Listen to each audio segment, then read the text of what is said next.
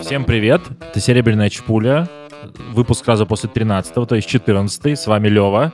И Миша. У нас сегодня необычная тема, мы съездили на конференцию RIT++, в общем, мы наконец выбрали да, замкат. Послушали там несколько спикеров и взяли у них интервью. И хотим об этом сегодня поговорить. Темы нам кажутся интересными.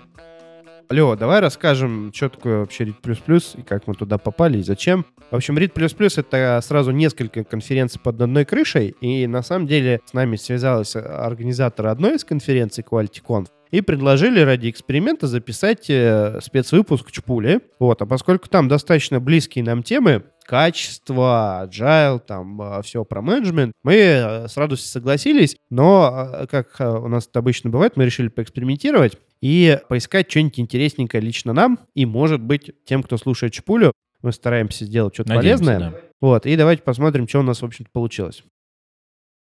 И начнем мы с первой темы. Собственно, мы пообщались с Настей, которая организатор этого QualityConf, и она нам рассказала, а зачем это все. Зачем, в принципе, обращать внимание на качество, почему она это сделала, почему это в формате конференции, и кому это может быть интересно. Настя, расскажи немножечко, как вообще вы пришли к идее этой конференции, потому что вот Олег э, Бунин тут в Фейсбуке недавно написал на тему того, что никто до этого в России не пробовал конференции чисто про качество делать. Пробовали про какие-то отдельные другие вещи. Расскажи чуть поподробнее, а то я в этом, может быть, не эксперт. Привет, э, да, меня зовут Настя, и я организатор конференции QualityConf. Эта конференция действительно своего рода уникальная, потому что есть небольшой аналог за рубежом Agile Testing Days, где пытается ответить на все вопросы качества с точки зрения различных ролей. У нас на рынке есть конференции по тестированию, где у нас участвуют различные тестировщики, автоматизаторы, разбирают вопросы инструментов, может быть, различных способов тестирования, но нигде не разбирается вопрос качества. То есть, что значит качественный продукт, как этот качественный продукт различными ролями создается, потому что все-таки в создании у нас участвуют не только тестировщики, но у нас есть еще и продукты, у нас есть дизайнеры, есть разработчики, много разработчиков, у нас есть девопсы, есть, естественно, тестировщики, автоматизаторы, и все эти люди увлечены в процесс создания качественного продукта. И мы хотим создать комьюнити людей, которым не все равно, что оказывается у клиента, которые действительно хотят выпускать клевые продукты, которые хотят решать клиентскую проблематику, и которым не все равно, что у них находится под капотом. Ну, то есть качество — это не только внешнее, но и что-то внутреннее. Собственно, Собственно, у нас был круглый стол, на котором мы отвечали на вопрос, что такое качественный продукт и каким должен быть процесс. Поэтому эта конференция объединяет все роли, которые участвуют в продуктовой разработке. Здорово, то есть, получается, вы сейчас попробовали, протестируете запрос, если интересно, уж как у тебя вообще впечатление, насколько людям интересна тема качества в более широком смысле, то есть вот в том смысле, который ты сейчас описывала. Расскажи, вот как вот у тебя ощущения от прошедшей конференции? Ну, она уже почти заканчивается, осталось всего там часов шесть. Я очень приятно удивлена, потому что у нас достаточно много людей в зале, хотя у нас маленький зал, но тем не менее зал практически всегда полный. И я вижу очевидный интерес. Люди приходят, люди говорят спасибо, люди задают очень много вопросов. Я, конечно, еще не получала оценки за доклад, я не знаю, какие оценки будут, но, по крайней мере, по текущей реакции можно сказать, что конференция удалась. Плюс мы за первичный набор заявок, там буквально за месяц почти 60 заявок а, а, собрали, из которых там только 16 прошло, и мы взяли в работу. Это тоже подтверждает, что э, спрос э, из желающих выступить, поделиться своим опытом есть, просто не было такой площадки. И мне кажется, когда мы в следующем году, в феврале запустим конференцию, у нас точно будет много людей и будет много качественного контента, чтобы рассказать про вопросы качества с точки зрения самых разных ролей. Вот, ребят, знаете, что интересно в том, что Настя говорит? Она очень классную тему продвигает про то, что качество — это не только вот то, что мы привыкли, э, это там, не знаю, последний этап в спринтах или еще где-то, а это то, что это реально на самом деле про бизнес, это реально про наших пользователей. Вот мы очень много говорим в Учпуле про пользователей, про кастомер-центрик, все такое. Нас даже посетила идея позвать Настю к нам и поговорить на самом деле побольше, поглубже, что такое на самом деле качество, вот в современном, в широком этом понимании, что нас очень дико это волнует, потому что кажется, что это очень неразрывно связано с бизнесом, то, что он делает, для кого он это делает, и вообще для чего бизнес существует. И, кстати, очень интересный вопрос, потому что Ливон как раз где-то посередине конференции был такой э, круглый стол, и Ливон поймал целую группу спикеров, которые там обсуждали, в общем-то, качество в разном контексте, и задал им потрясающе интересный вопрос. Ребят, привет. Все было классно, круглый стол э, вообще суперский. Я тут прочитал, сколько вы всякого интересного наговорили, потом в подкасте расскажу. А теперь меня интересует один вопрос, который хотелось бы рассказать нашим слушателям, они вас все услышат. Вопрос был у вас такой изначально, что такое качество? И вы час обсуждали. А я немножко его дополню. А что такое качество со стороны владельцев бизнеса? Что для них должно быть качество? Как бы вы это сказали нашим ребятам, слушателям? Ну, на мой взгляд, с точки зрения бизнеса, ну, вообще, бизнес, он для чего существует? Для извлечения прибыли. Соответственно, с точки зрения качества, а, тут я бы ориентировался на то впечатление, которое оставляет продукт для конечного пользователя, то есть для того, кто платит деньги и, собственно, всю эту затею финансирует. Соответственно, как я говорил на круглом столе, и повторюсь еще раз, главное, чтобы тот продукт, которым пользуется клиент, выполнял те задачи поставленные и выполнял их исправно, как хороший инструмент который бы не ломался и решал бы те бизнес-процессы, бизнес-сценарии, которые на него возлагает пользователь. Вот. Для меня это показатель качественного товара. Более того, то есть сейчас весь, ну как, без практики направлен к тому, что клиент, пользователь какого-то продукта, он э, ну, как-то должен прийти к успехам, используя вот этот вот продукт как инструмент достижения своих целей. Вот. Еще кто-нибудь? Ну, я, может быть, повторюсь, э, но все-таки я настаиваю на том, что это именно и комбинация внутреннего и внешнего качества, потому что внешнее качество, оно нужно, чтобы решать проблемы кастомера, mm-hmm. да, или проблемы пользователя. Просто, конечно, владелец, ну, собственник бизнеса, он думает о прибыли, да, но он не может построить бизнес на том, что просто я хочу денег, да, типа, заплатите мне, потому что я хочу денег. Это не работает, да. Ну, как бы такая бизнес-модель, она идеальная, но не работает. Поэтому, чтобы ему заплатили, он должен какую-то ценность доставлять, правда, клиентам клиенты должны быть готовы платить за что-то, за продукт, потому что он решает их проблемы. А это и есть внешнее качество продукта. А внутреннее позволяет это делать быстро. То есть ты mm-hmm. быстро реагируешь на новую проблему, быстро выкатываешь код, причем в нем ну, нет багов, потому что mm-hmm. у тебя там все там стройно, все красиво, все как бы, ну, нет лишнего кода, и он, тот, который есть, хорошо покрыт тестами. Mm-hmm. Вот, и все. Огонь, так. Ребята, мне кажется, хорошо ответили, и мы все здесь не владельцы бизнесов, я так понимаю, поэтому мы как бы только предполагаем, да, да. что... Абсолютно да, верно. И нам, вот лично мне было бы интересно, чтобы слушатели вашего подкаста, может быть, написали вас, вла- именно владельцы бизнеса, а, написали вот свое настоящее мнение, потому что мы сейчас пытаемся угадать. Как мне кажется, большинство владельцев бизнеса действительно серьезно думают о вот одной части, о внешнем качестве, и иногда недооценивают внутреннее качество. Вот, а, ну, Антон правильно сказал, это не то, что влияет непосредственно в данный момент на ваш продукт, но то, что будет влиять, если вы хотите ваш продукт развивать. То есть вы заметите, что изменения в продукте у вас стоят значительно дороже, вы как-то медленно продвигаете, это значит, это, возможно, симптомы того, что у вас внутреннее качество не оптимальное. Я буквально вот два дня назад выступал на XP 2019 в Монреале удаленно и рассказывал как, как раз про это, про то, как, когда бизнес ну, по сути дела, слишком давил на внешнее качество, да, команда прогибалась и подзабила на внутреннее качество, в итоге мы встали на год. То есть мы целый год пятью командами гасили техдолг. И это стоило нам примерно полмиллиона долларов. Ну, то есть, да. Ну, то есть команда заплатила зарплату разработчикам примерно полмиллиона долларов за то, чтобы они ничего не сделали, ну, для бизнеса. Понимаете? Вот так. Да, скажу, это много же, да, для бизнеса, для вашего? Ну, Просто... мы, мы это, за, за, может, может, давай честно у нас. Во-первых, мы были, мы были тогда еще убыточными, да, то есть это были, ну, деньги инвесторов. Но даже если, да, вот сейчас в текущей ситуации, ну, это очень большие деньги, колоссальные. Да, чтобы наши ребята понимали, это если что, Антон Мивзюк из компании Дода Пицца, то есть полмиллиона долларов на то, чтобы погасить техдолг. У нас еще есть? Да, скажу о том, на что смотрят владельцы нашего бизнеса, стейкхолдеры основные. На две вещи, в первую очередь. Вещь номер один – внутренняя система, которая занимается автоматизацией бизнес-процессов, умеет точно так же зарабатывать деньги, да, в идеале, как и любой внешний продукт, который мы продали. Да? То есть мы продали платьишко, получили от этого прибыль, мы сэкономили на времени исполнения какой-то операции, и мы тоже срезали косты, получили такую вот косвенную прибыль. Это вещь номер один. И вещь номер два – это когда наш продукт, он не блокер для развития бизнеса. То есть захотели открыть еще 5000 точек по всей России и открыли спокойно, да, как бы, и не думали про то, что нам помешает инфраструктура, то, как выглядит наше программное обеспечение, то, что ему трудно учиться, да, как бы, то, что люди его не освоят.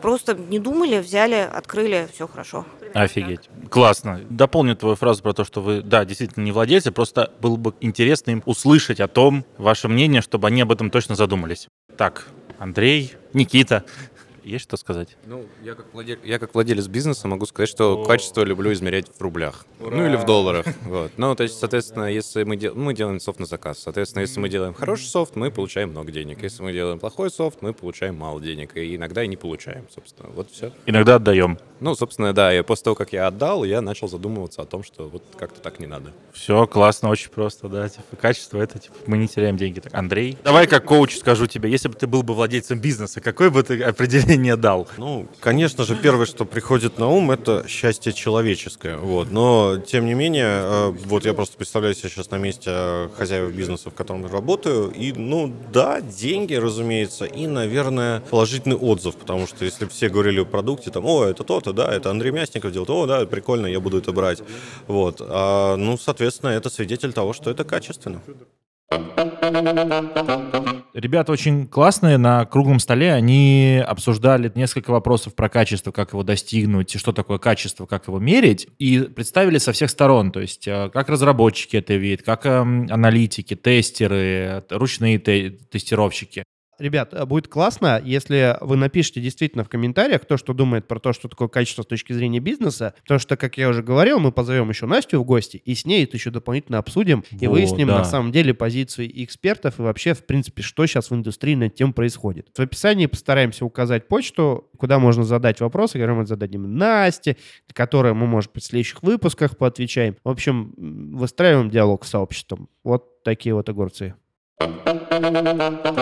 Также мы побывали не только на конференции качества, мы еще и заглянули к, в соседние треки. И вот Миша нашел там интересных спикеров. А, слушай, на самом деле, меня сначала не зацепило, а потом я вышел, подумал, мне вдруг неожиданно зацепило. Ну, потому что... Почему меня не зацепило? Потому что я думаю так же, а потом понял, что на самом деле не все так же думают. В общем, а, история какая? Ребята очень много разговаривали про... Они очень много делали трансформацию у себя внутри много лет. Вот. И у них такой термин появился, как full stack HR. Вот, меня интересно было, как они туда пришли, но тут я внезапно понял, что им можно очень один интересный вопрос задать.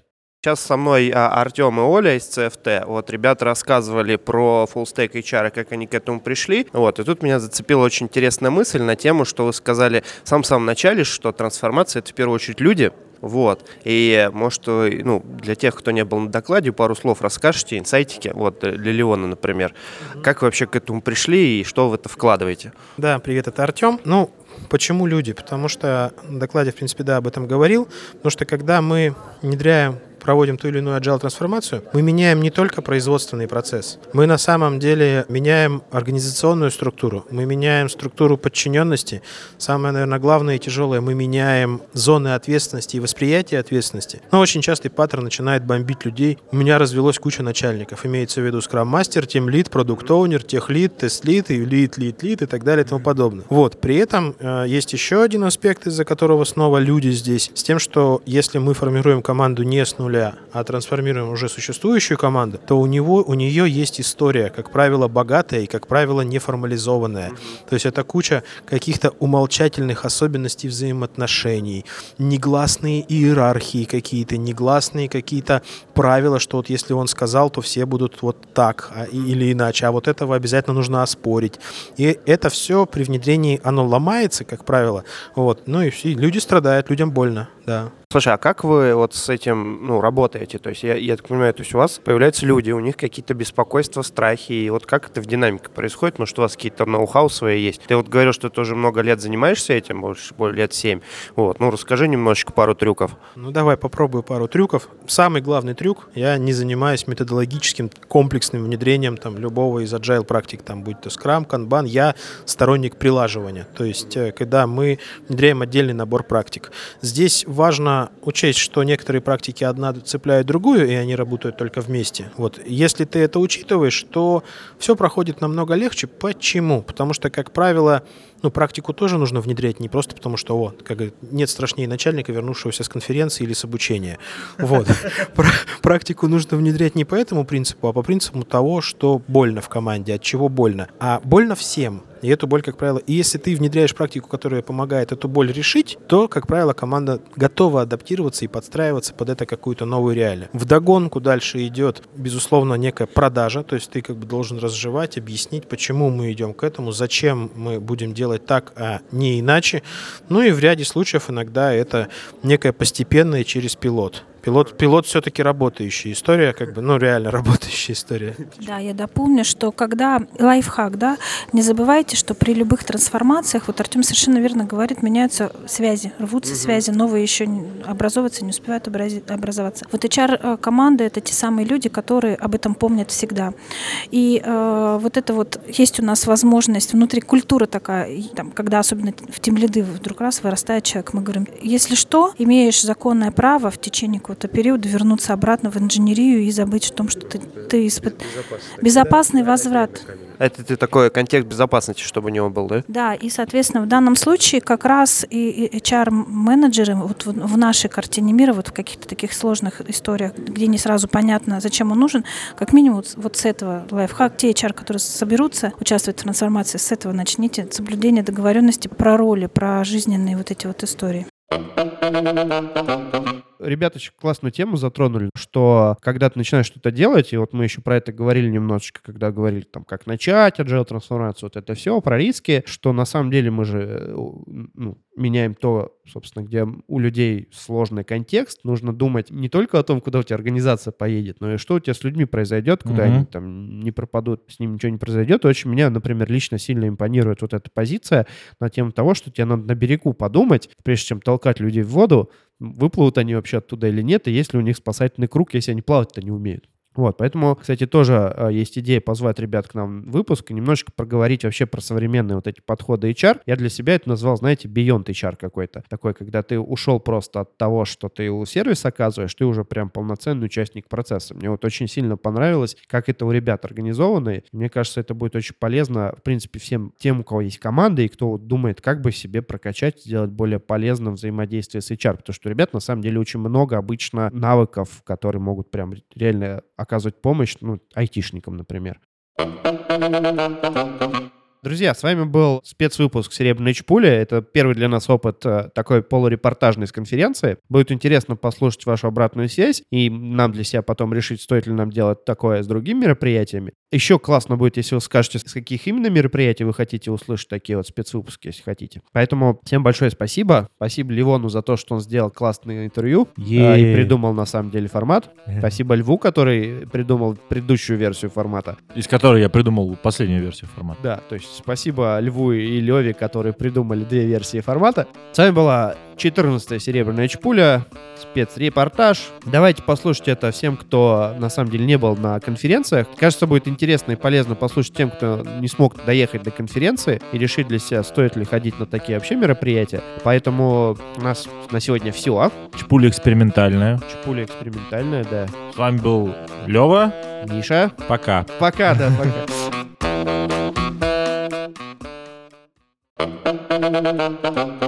Thank